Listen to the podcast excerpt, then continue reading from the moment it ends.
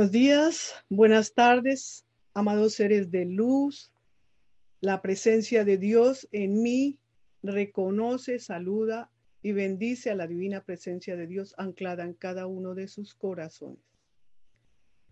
Soy Aidali Buitrago, aquí desde la ciudad de Londres, Inglaterra. Hoy domingo 9 de mayo del año 2021. Con la colaboración, apoyo y enseñanza de nuestra maestra y guía Mónica Taca en nuestro campo de fuerza de Ciudad Cumara, desde la ciudad de Córdoba, República de Argentina. Bienvenidos a esta clase de los maestros ascendidos, transmitiendo en directo por estos maravillosos medios de comunicación de Zoom y Facebook Live. Gracias a todos por estar presentes y a todos los que escuchen estos programas en el futuro. Bendigo a sus divinas presencias. Hoy, el maestro El Moya nos habla de sus encarnaciones pasadas y también una breve charla uh, de Thomas Moore, una de las encarnaciones del maestro El Moria. Usaremos el libro El diario El puente a la libertad, El Moria, volumen 1, en la página 50. Un pequeño repaso de la clase anterior. El domingo pasado hablamos de la segunda dispensación de la nueva era. Decíamos que los maestros El Moria y Saint Germain se arriesgaron, por decirlo así, a pedir una nueva dispensación ante el tribunal kármico, el cual fue concedido, logrando así la creación del puente a la libertad y que fue por medio de Geraldine Inocente que se recibieron nuevos y muy importantes mensajes que nunca antes se habían dado a la humanidad. Logramos así mucha más luz para el planeta Tierra. El maestro El Moya expuso al tribunal kármico que si no había información escrita para darle a los nuevos estudiantes, no había manera no había manera de contar con su luz. Para lograr esa dispensación, el maestro El Moria tuvo que firmar como un pagaré de que esta energía iba a ser devuelta. Precisamente por eso, por la conservación de energía. Decíamos que como es arriba, es abajo, que inclusive en el reino ascendido ellos tienen que devolver esa energía, eso que les fue dado, tienen que devolverlo. También hablamos de la conservación de la energía, que no debemos mal usar nuestra energía, todo lo que nos es dado tenemos que devolverlo con intereses, por decirlo así. Los maestros gastan toneladas de energía cósmica cuando estas dispensaciones son otorgadas. Esta energía tiene que ser devuelta. El maestro El Moria, quien ya había tenido una dispensación con la sociedad teosófica y había vivido esa experiencia, le pidió al maestro San Germán que apoyara su nuevo plan que podía complementar su empeño, el, empeño del maestro San Germán de la nueva era. San Germán aceptó y se presentaron ante ambos ante el tribunal kármico. Eh, mm, exponiendo su plan. Y aquí el maestro Moria se arriesgó a pedir una nueva dispensación.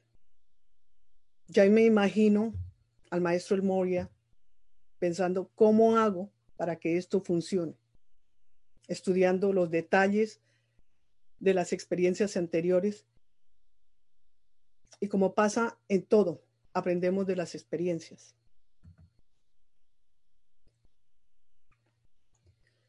También, debido a estas dispensaciones, se logró alcanzar mucha luz y a los maestros les había sido concedido una dispensación por 20 años y lograron alcanzar una cuota de luz suficiente para que esta dispensación fuera hecha permanente. Gracias al trabajo de todos estos amados seres de luz que trabajaron duro y pusieron todo su empeño. Bueno, eso fue lo que vimos la clase anterior, el domingo pasado. Ahora mm, les voy a hacer una breve charla del maestro El Moria y su encarnación como Thomas More, el poeta y escritor irlandés de los años 1700, de los años 1779, ya a los finales de los 700. El señor, el señor Thomas More, que después de pasar 13 años en un monasterio donde la religión era inflexible e incuestionable, se retiró y se dedicó a estudiar acerca de todas las religiones del mundo, música, arte, poesía y medicina, que le llamamos ahora holística. Era la mezcla de medicina aleopática y, y espiritual. Entonces él, él practicaba esta clase, clase de medicina. Escribió canciones como Believe Me, If All Those Endearing Young Charms, y que pues también la tenemos incluida en el repertorio de la música que usamos en Ciudad Kumara. En el primer rayo, esta canción es incluida. El señor Thomas More decía que yendo muy adentro, profundo y reflexionando en las experiencias humanas, buscando en el arte, la música, arquitectura, lo conectó a él con lo divino. También se esforzó por estar consciente de la naturaleza, sueños, coincidencias y la magia en cosas ordinarias. Decía, quiero una religión que se sienta y no solo en pensamiento, que tenga un sentido, no solo una emoción. Thomas More creía en una religión secular y que lo importante era llegar al fondo de nuestro verdadero ser. Bueno, eso era más o menos una de las encarnaciones del maestro El Moria como Thomas More, el poeta irlandés, quien escribió muchos libros que tienen mucho que ver con la teosofía también.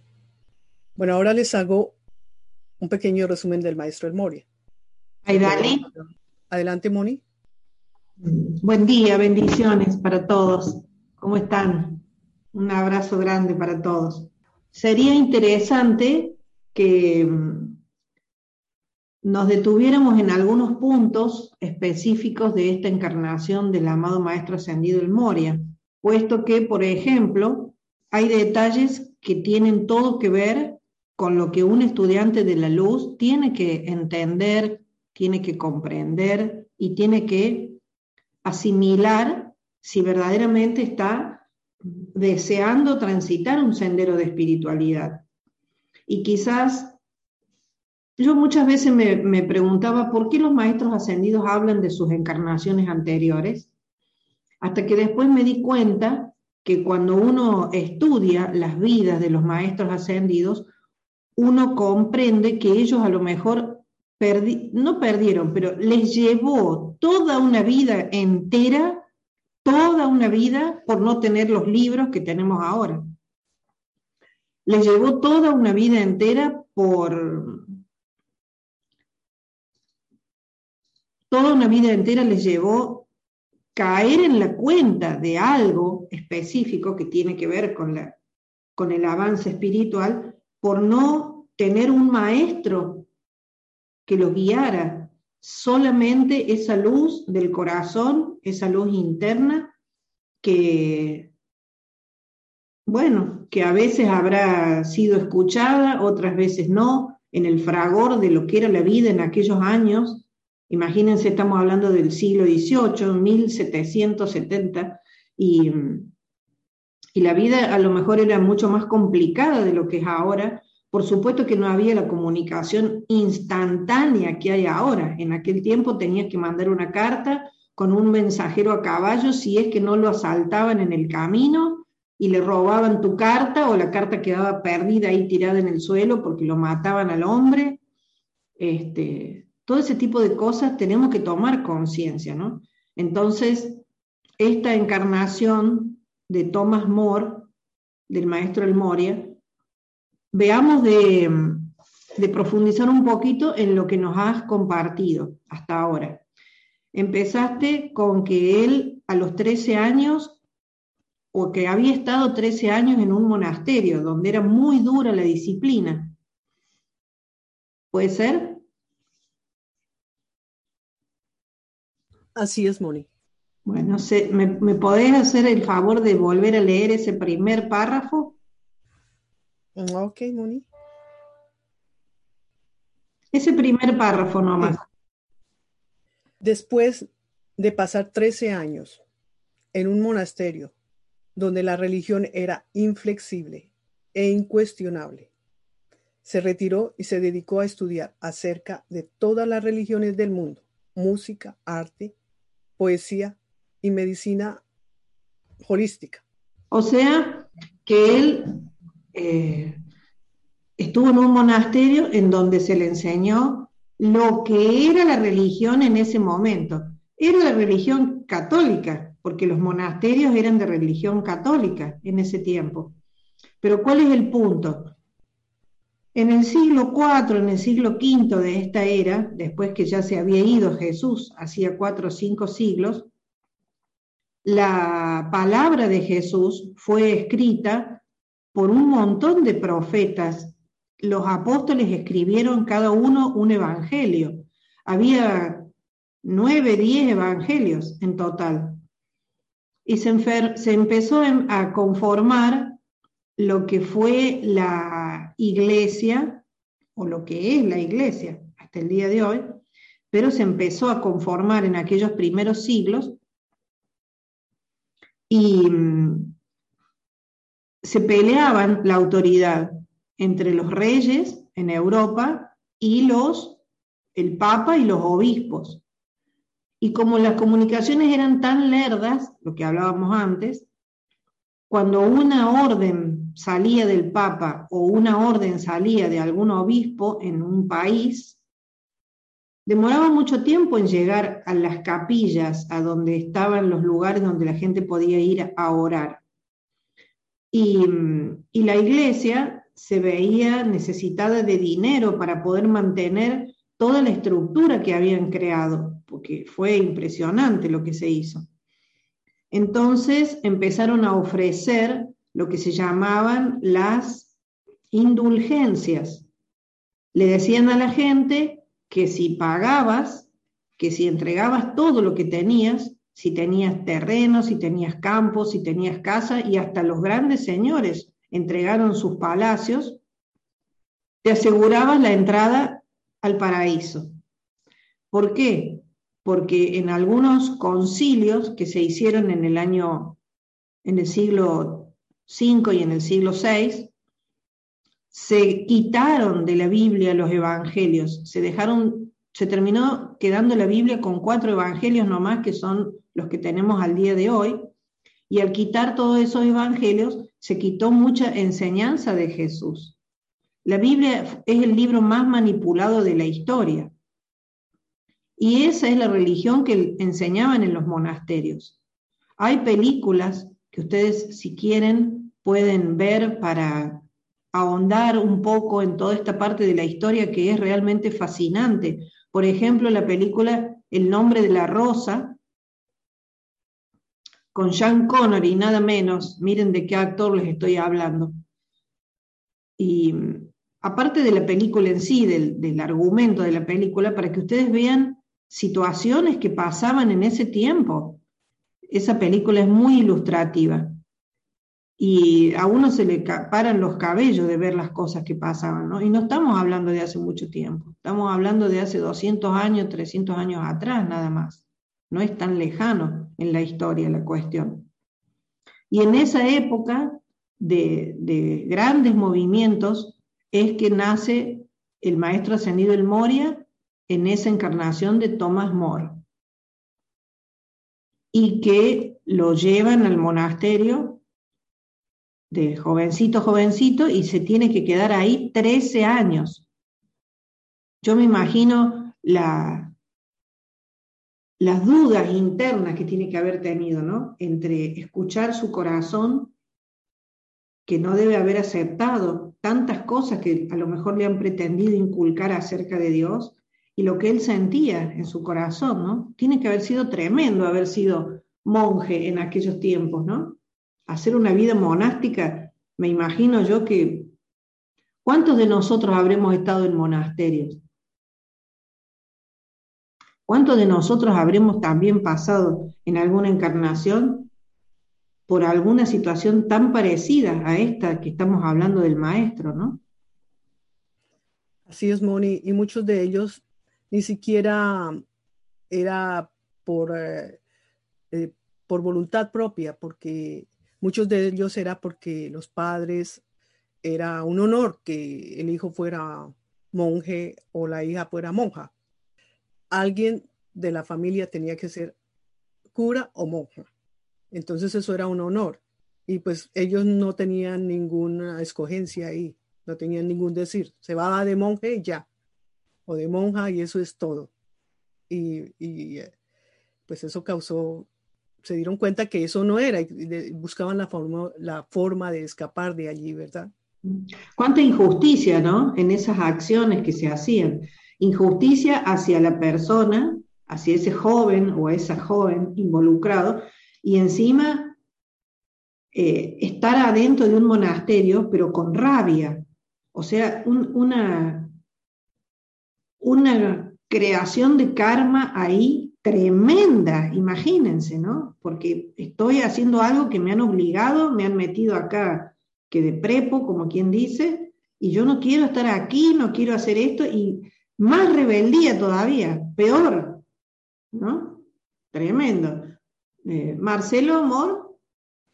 Buenos días, bendiciones para todos, feliz día a todas las madres. Igualmente, igualmente, Marce. Em, quería, bueno, hacer un aporte. Generalmente leí por ahí que también se los metía a los hijos o a las hijas para eh, obtener indulgencias, justamente, para que, digamos, alguien de la familia fuera sacerdote o fuera eh, una religiosa, una monja, entonces también por medio de esa parte conseguían algo de indulgencia.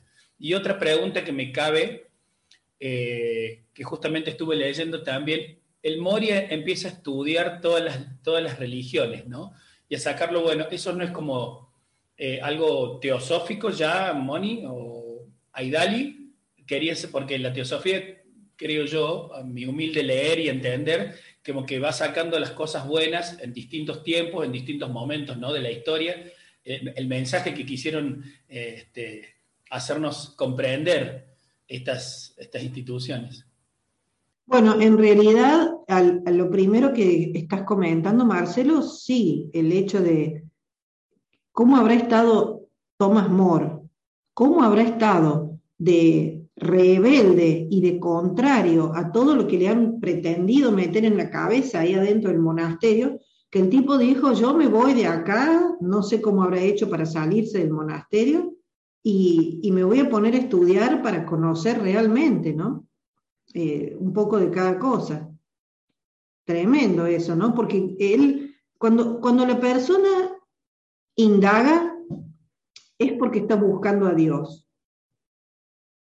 e intenta aprender para ver dónde puede encontrar a Dios, creyendo que Dios está en alguna religión. Para todo esto, que Dios no está en ninguna religión. La religión es un movimiento que baja a la humanidad desde los planos internos para desarrollar lo que la raza humana que va a estar encarnada en esa época necesita desarrollar. Por ejemplo, en la época de Moisés, la religión hebrea, lo que leemos en el Antiguo Testamento de hoy, buscaba a través de una imagen de un Dios como que castigador, parece que fuera Jehová, ¿no? El yo soy lo que yo soy, o Yahvé, como le dicen, o Adonai, es o era buscar que la gente fuera más obediente a la palabra. Por eso los mandamientos, lo que fueron las leyes para aquella época, para aquella gente, empiezan todos con no, no matarás, no robarás, no desearás la mujer de tu prójimo, honrar a tu padre y a tu madre, ¿no?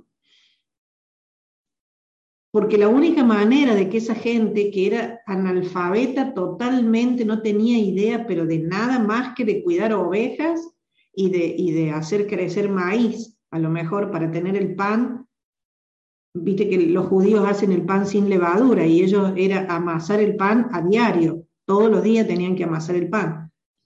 Se les iba la vida y se les fue la vida en el desierto, tratando de sobrevivir, recibiendo el maná a la mañana y después viendo de cuidar los pocos animales que tenían. Esa gente era una gente tan primitiva que necesitó ese tipo de imagen de Dios, un Dios que aparentemente los castigó a los egipcios por haber tenido esclavos al pueblo con las plagas. ¿Se acuerdan de la historia de Moisés con las plagas? Bueno, esa es una época de la historia, ¿no es cierto?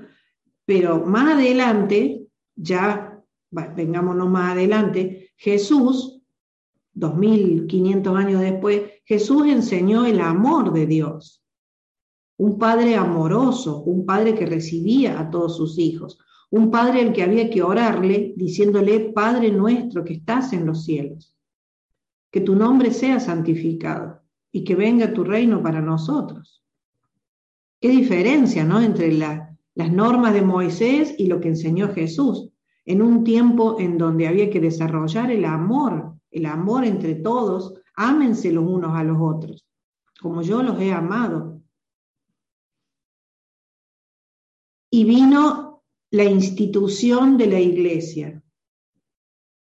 Y cuando se instaura la institución de la iglesia y todo el estamento eclesiástico, ahí es donde la mano humana se mete y ahí es donde se producen siglos y siglos de atraso en la época de la Baja Edad Media, sobre todo en los 15 años de oscurantismo tuvimos, Marcelo, 15 años de oscuridad a donde durante la cual nadie tenía acceso a la Biblia, no pudieron leer, nadie podía, primero porque los mantenían en la ignorancia, los únicos que sabían eran los que estaban en los altos cargos sacerdotales o eh, adentro de los muros del palacio, nada más, el resto del pueblo servía nada más que para pagar impuestos y sostener la vida de excesos que llevaban a cabo estos dos estamentos, la corona y la iglesia.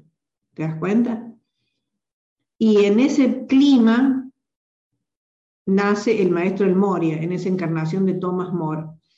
Y aprender un poco de cada religión para encontrar a Dios, para ver de qué se trata cada cosa. Eso es condenarse a sí mismo, porque en un tiempo en el que las cosas eran como lo que estamos hablando, querer estudiar religiones se convertía en un revolucionario número uno. Pero no, no digamos de la teosofía como que es un movimiento que muestra eh, un poco de cada, o toma un poco de cada cosa, porque el Madame Blavatsky, que fue la discípula del maestro El Moria, a quien el maestro El Moria le ordena que funde la sociedad teosófica, el movimiento teosófico, que fue la dispensación del siglo XIX. La teosofía, la Hermandad Blanca ha logrado una dispensación por siglo en los últimos siglos. Y la sociedad teosófica fue la dispensación del siglo XIX de parte del maestro ascendido El Moria, Kudjumi y Saint Germain. Fueron los tres maestros que estuvieron detrás de la teosofía. Y se le presentaban en cuerpo visible a Madame Blavatsky y el Moria puntualmente le dio la instrucción. No es un poco de cada religión. La teosofía es un movimiento espiritual eh, que enseña las grandes sabidurías y las grandes verdades como nosotros lo tenemos hoy en día, con la diferencia que bajo la ley oculta. Entonces, como no podía Blavatsky hablar de la presencia yo soy como hablamos nosotros ahora, no podía hablar de la llama violeta como hablamos nosotros ahora y de los temas que nosotros hablamos ahora, se vio obligada a enseñar o a escribir lo que el maestro El Moria le decía que escribiera, porque ella fue discípula directa, él le dictaba todo lo que tenía que escribir, en palabras en donde hay mucho sánscrito, utiliza muchos términos que son difíciles de comprender, muy complicados de comprender. Ese fue el, el asunto de la teosofía. Pero bueno, volviendo a Thomas More, yo pienso que un joven con un corazón fuerte, como tiene que haber sido, seguramente, después de haberse pasado 13 años encerrado en un monasterio, obligado a escuchar las cosas que debe haber tenido que escuchar adentro de ese monasterio, ¿cómo habrá hecho para salir? Hay que ver la película, porque hay películas de Thomas More disponibles, buenísimas. Y a buscar, a ver dónde está Dios, porque una cosa estoy seguro debe haber dicho y pensado, Dios no está acá dentro de este monasterio. Y Dios no está en esta religión que me han enseñado. Qué tremendo, ¿no? Trece años. Ahí decía que era, eh, ¿cómo que decía el, texto exacto? Era como diciendo irrefutable, no había ninguna posibilidad de, de, decir, discúlpeme, ¿puedo preguntar alguna cosa? No, era así y así y así, no había otra forma.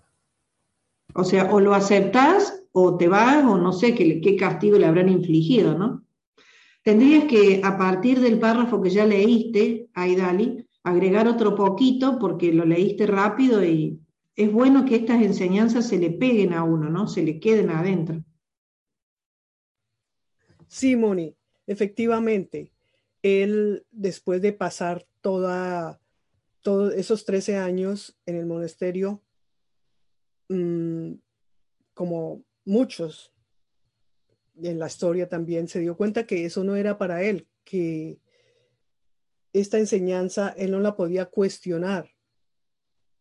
¿Y, qué hizo? Pues eh, salirse de allí y pues llevar una vida común, ¿no? Y, también dice que por 10 años él llevó una vida de celibato, digámoslo así y como metido en él y mm, profundizando, tratando de buscar a Dios. Y, bueno, de ahí ya, ya como, como, como digo acá, él se concentró en el arte, en la poesía, en la naturaleza, en la arquitectura también. Eh, se puso a mirar cada detalle de lo que lo rodeaba, digámoslo así, ¿no? Para poder eh, adentrarse más. Y pues eso es lo que nos dice acá que, que, mm, que eso fue lo que lo ayudó a, como a encontrarse a él mismo, a encontrar a Dios. Porque aquí, bueno, les digo, se retiró y se dedicó a estudiar acerca de todas las religiones del mundo.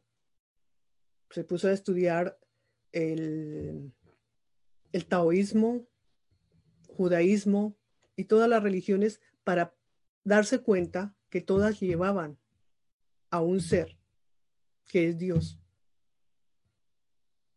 Entonces era es algo como metafísico, no lo digamos como, como lo puse antes, que sería uh, teosófico, sino más bien metafísico.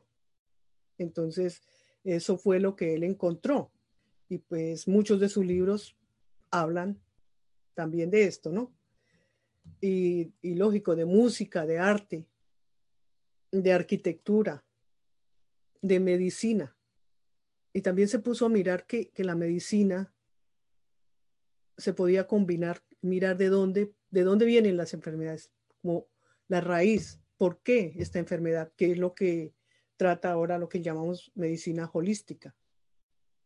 Entonces, eso fue lo que él, él encontró, él pudo lograr y, y también dice que él era mm, como psicoterapeuta también, pero pues lógico, mm, en esa época él no podía ponerse a predicar, sino solamente hacía cosas para personas que él conocidas, ¿no?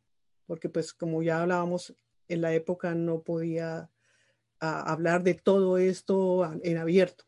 Es la hora mm, que sobre todo hay una disputa entre eh, lo que llaman el norte de Irlanda e Inglaterra. El norte de Irlanda pertenece todavía al Reino Unido. La República de Irlanda, el sur de Irlanda, se independizó, se pudo independizar. Y de ahí que vienen unas peleas políticas, pero son más que todo también religiosas. Porque ahí viene el IRA, IRA, que es el que pelea, es el movimiento católico, y viene el, movimiento loyalista, que son los que están con la corona inglesa. También hay un partido político secular que quiere que las dos religiones y las políticas sean una sola. Eh, hasta el momento, en norte de Irlanda, en Belfast, hay barrios que no se puede pasar un católico y un protestante la calle porque hay unas peleas es increíble que en este siglo todavía exista esto. Pero de ahí vienen de las religiones que quieren cada uno imponer su idea. En eso, el maestro El Moria, él nos, nos dice, él quiere una política secular también, que cada uno tenga su, independencia, pero que pues todos vayamos a, una, a, un, solo, a un solo pensamiento, a, a una sola, que nos unamos no importa lo que pensemos o la, religión o política que tengamos, pero que nos unamos, que sea la unicidad. Y desde esa época, con Thomas More, él quería, pues no hablaba de política, pero sí de religiones. Y, pues luego él ya decidió también llevar una vida común y corriente y se casó y tuvo su familia. Esa es más o menos eh, lo que pude ver de Tomás Moore que me fascinó. Sí, totalmente, fascinante la vida de esta encarnación del Maestro Ascendido del Moria, ¿no? Porque nos hace tomar conciencia de que todos tenemos encarnaciones anteriores, todos tenemos encarnaciones anteriores y de que el alma ha ido creciendo en cada una de las encarnaciones y que hoy estar en la enseñanza del yo soy y estar bajo el manto, bajo la protección de la gran hermandad blanca de los maestros ascendidos, no es poca cosa.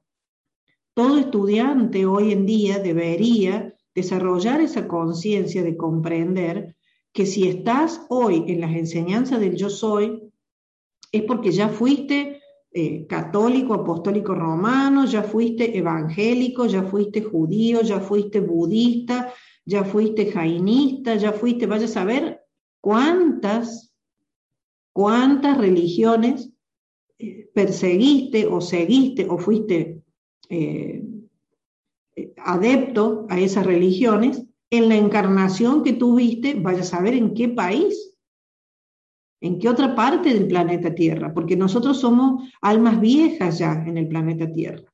Ya es hora de que nos vayamos de la Tierra. Hoy, esta mañana, a la madrugada, hablábamos con Alejandro Díaz de España y hablábamos de esto justamente. En los años que nos queden, invocar la llama violeta para transmutar el karma que tengamos todavía pendientes, porque eh, yo puedo estar purificado hasta cuando Jesús vino, porque Jesús entregó toda su corriente de vida para la purificación de las almas. Es decir, Él entregó su vida y vivió por todos nosotros. Pero yo tengo que cuidar de cómo sigo calificando, porque qué sentido tiene que yo transmute todo mi karma y que invoque la llama violeta todos los días si a diario voy a seguir creando karma. Eso es una historia de no acabar nunca, es una rueda que no se sale jamás de esa rueda. Y en ese sentido, entiendo que estas almas que encarnaron, estos maestros ascendidos que estuvieron encarnados, tuvieron vidas a lo largo de la Edad Media, tienen que haber sentido un sentimiento de frustración tremendo con respecto a la religión, porque ellos sentían en su interior, y digo sentían porque sé que el maestro Kudjumi, por ejemplo, también, y el maestro Saint Germain, ni hablar, la cantidad de encarnaciones que tuvieron, sintiendo un impulso de su corazón de liberar, de llevar la libertad al pueblo.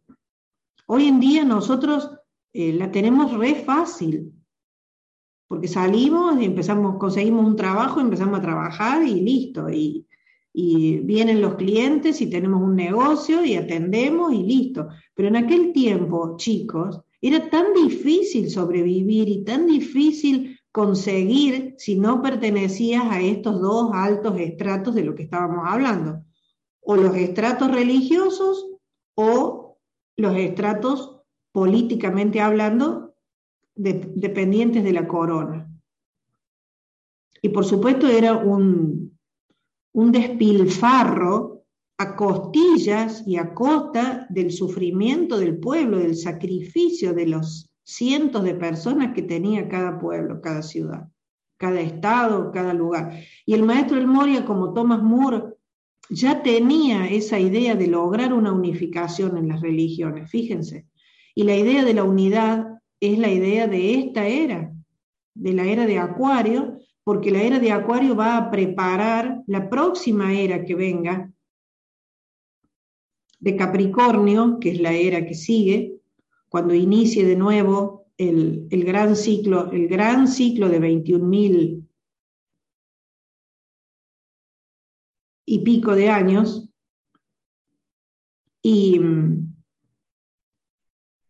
me, me conmueve hablar de estas cosas, porque empiezo a sentir lo que tiene que haber sentido el maestro en ese momento, ¿saben? Me pasa eso, es, una experiencia así que uno se hace uno con el maestro y empieza a sentir esa frustración de no poder lograr que la gente encuentre a Dios, no poder decirle a la gente que Dios está dentro de su corazón, porque si te parabas en la plaza y empezabas a los gritos a dar un mensaje, como hoy podríamos nosotros empezar a decretar la llama violeta y nadie nos puede decir nada, porque hoy hay libertad Chicos, hay libertad en todos nuestros países. Si nosotros queremos, cuando hacemos seminarios, vamos con los libros y empezamos a decretar en voz alta, en donde sea, y nadie nos dice nada. Y le cantamos a las piedras cuando andamos por ahí en alguna ruina, y nadie nos dice nada, chicos. Antes no se podía, había que esconderse, había que andar con capa tapándose la cabeza para que no fueran a descubrir quién eras detrás del perfil de tu nariz, que se te escapara por afuera de la capa. Y a pesar de eso, estos maestros ascendidos tuvieron una fuerza y tuvieron un impulso y escucharon a su corazón. Hicieron todo lo que estuvo a su alcance para lograr llegar a la gente con algo, ya sea con la música, ya sea con el arte, ya sea con la poesía, el maestro Saint Germain como Shakespeare con las obras de teatro, porque en aquel tiempo el teatro para el pueblo era gratis. La gente era lo único que podía ir a ver teatro. Entonces en las obras de Shakespeare está metida toda la enseñanza que tenemos en los libros, nosotros está metido ahí en las obras.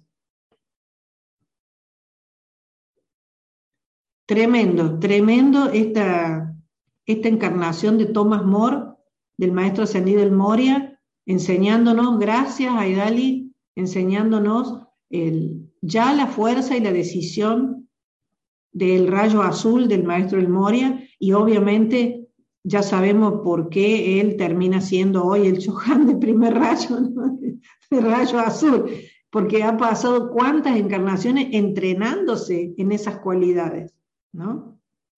Tremendo. Bueno, adelante. Ah, eh, Marcela Duarte de Colombia Adelante, Marcela.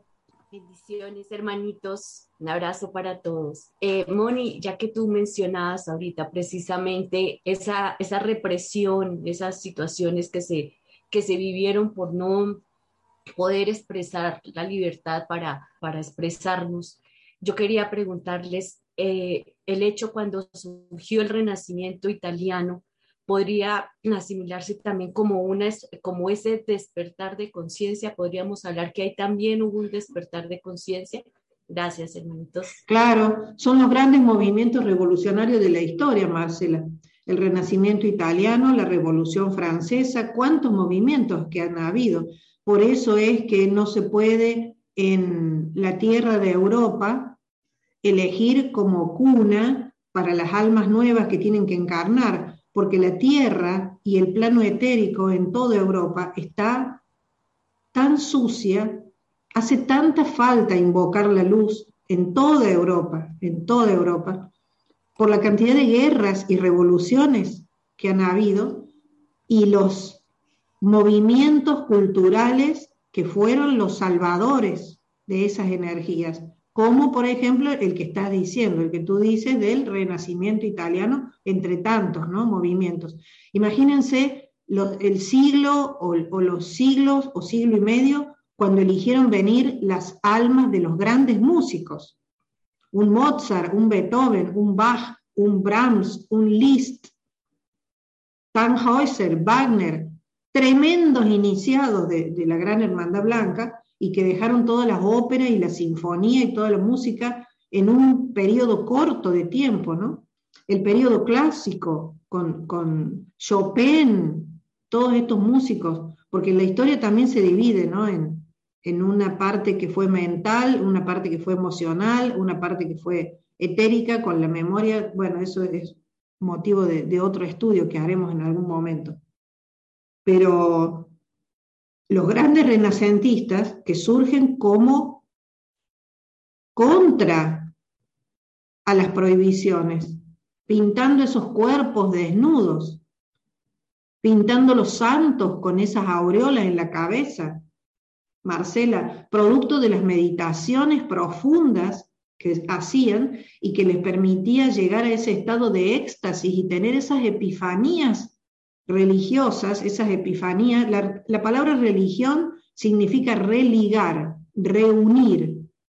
O sea, que todos tengamos eh, un sentimiento por el ser que querramos tener, pero que comprendamos que todos somos uno y que venimos de la misma fuente. Le pongas el nombre que le pongas. Esa es la religión. Y sin éxito, todas las religiones que habían venido hasta ese momento, cada X cantidad de siglos, sin éxito, porque la gente en vez de unirse en el planeta Tierra, cada vez se peleaban más. Y cada vez había más batallas y cada vez había más divisiones y más hambre de un grupo por robarle al otro grupo y por quitarle y por quedarse con lo que el otro tenía. Fue tremenda esa parte de la historia, la parte del oscurantismo desde los 15 años esos en los que no sabemos nada, porque quedó todo tapado, todo escondido, todo quemado, quemaban hasta la gente. La Inquisición fue un movimiento religioso también, ordenado por los grandes de turno, los poderosos de turno. Imagínense, para salir y quemar a, cuántos de ustedes, y yo también me incluyo, cuántos habrán muerto con los piecitos ahí, con el calorcito de la hoguera, abajo, atados a un palo. ¿Por qué? Por pensar, porque la palabra hereje significa eso, aquel que piensa. ¿Se dan cuenta? Entonces, el renacentismo que hoy nos regala esos cuadros maravillosos y la danza y la música y tanta cosa maravillosa que uno, el emocional superior, llora de felicidad y de emoción. Ya lo vamos a estudiar cuando ahondemos en el cuerpo emocional, que ya empezamos ayer, con el cuerpo emocional, y ya van a ver la parte superior del cuerpo emocional, es la que percibe y siente todas esas emociones y sensaciones ante semejante radiación que emana el cuadro. Marcela, ¿te das cuenta? Ante la radiación que emana la música, una llave tonal de un maestro ascendido. Esa música que Aidali nos dijo que compuso Thomas More. Believe eh, Believe Those Enduring Arms es una y la otra, Aidali. Me encantaría que ustedes busquen cómo fue la historia, porque tiene toda una historia ese tema por detrás. Él estaba enamorado, tuvo que ir a la guerra, porque también fue soldado Thomas More. Cuando volvió, su esposa no lo quería recibir porque ella decía que se había puesto vieja y que estaba fea y qué sé yo, y no le abría la puerta y él le cantó esa canción. Le cantó, chicos, atrás de la puerta esa canción durante no sé cuántos años, hasta que un día ella le abrió la puerta. Es una historia de amor. Tremendo, tremendo, tremendo. ¿Qué estabas por decir, Aidali? Así es, Moni. Es muy romántico también. Sí, la canción es Believe Me if all those enduring young charms. O sea, créeme. Créeme, si todas esas cosas que perduran, jóvenes y encantadoras. Claro, en realidad él, él le hablaba de los encantos de ella, de los encantos jóvenes de ella, como, queriendo, como queriéndole decir, créeme, yo todavía estoy enamorado de tus jóvenes encantos. Tremendo, chicos, que te canten atrás de la puerta, mujeres, escuchen esto. Alma, decide a Iván que te haga una canción y te cante atrás de la puerta. Yo me imagino, ¿no? Porque se, te corre un escalofrío por la columna y, y, ustedes, chicos, que hoy son chicos, pero que fueron chicas, ¿no?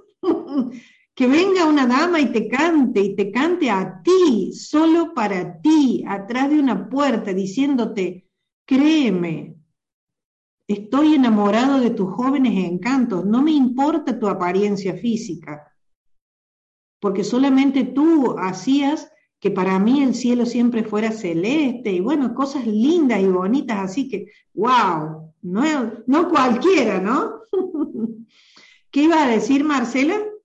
Sí, Moni, eh, precisamente eh, me acordé que hace unos días vi la serie Cosmos y me llamó la atención precisamente como esa creencia de la Tierra, que, que todo giraba alrededor de la Tierra y cuántos, cuántas mentes brillantes no murieron, murieron quemadas porque precisamente ellos quisieron abrirle a todo el mundo los ojos y mostrarles la realidad. Creo que ya con la invención del telescopio de Galileo ya, eh, ya hubo un argumento tangible para que eh, le hubiera refutado la iglesia esa, esa situación que por tantos años tantos seres murieron por, por, por demostrar esa, sus, ideas, las ideas.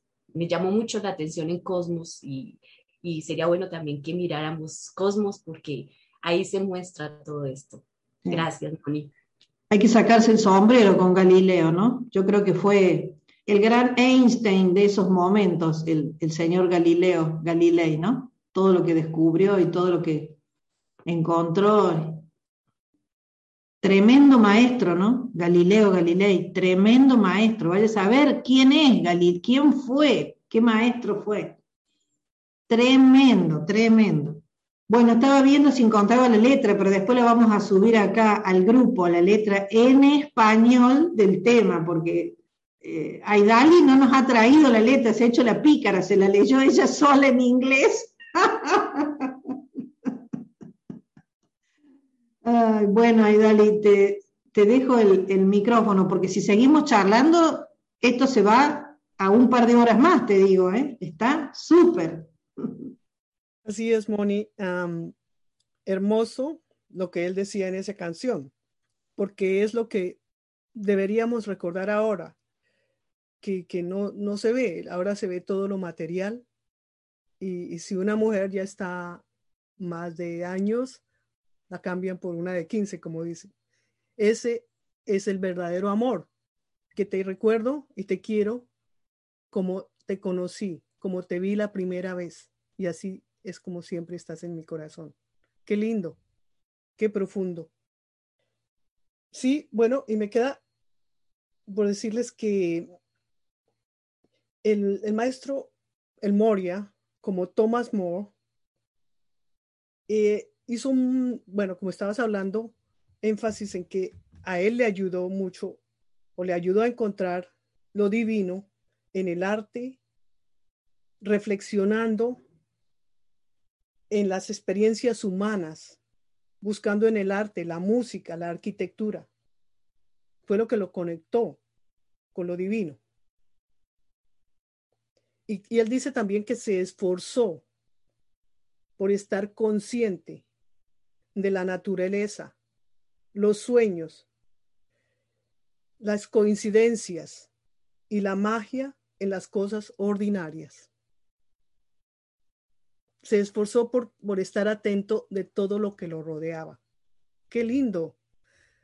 Pues yo, como digo, como decimos todos los que estamos dando clases, se aprende tanto al, al, al estudiar y al ver para poder dar estas clases y, y, es fantástico saber, yo de Thomas More, pues sí sabía que era el poeta, pero no todo ese fondo que hay, todo lo que, eh, que, que está detrás.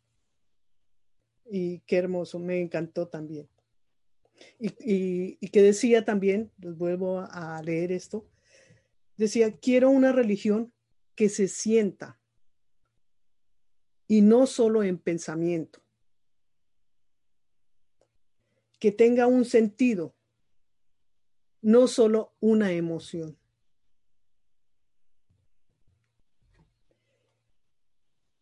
Y, y, por último, él creía en una religión secular, que lo importante era llegar al fondo de nuestro verdadero ser. Y bueno, ya hablaremos más del Moria. Esta fue la parte de como Thomas More.